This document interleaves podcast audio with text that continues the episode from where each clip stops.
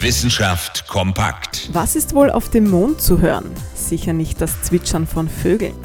Eher knirscht und knackt es dort. Das ist die Überlegung von Peter Schulz und Adomas Valantinas. Die beiden Forscher von der Universität Bern haben jetzt neue Bergrücken am Mond entdeckt.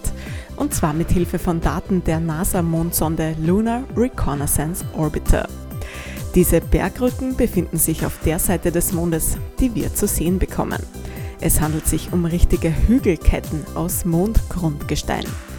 Das ist etwas Besonderes, denn dieses Grundgestein ist auf der Mondoberfläche nur selten zu sehen. Der größte Teil des Mondes ist mit einem Pulver namens Regolith bedeckt. Dieses Pulver entsteht durch Meteoriten, die auf den Mond prallen. Dass die neu entdeckten Hügelketten aus blankem Mondgestein und eben nicht aus Regolith sind, daraus schließen die Forscher, dass sie noch nicht sehr alt sein können. Die Bergrücken sind also erst vor relativ kurzer Zeit entstanden und das könnte bedeuten, dass der Mond tektonisch aktiv ist. Wir wissen zwar nicht genau, wie sich das anhört, aber auf und in unseren Trabanten dürfte es ordentlich rumoren.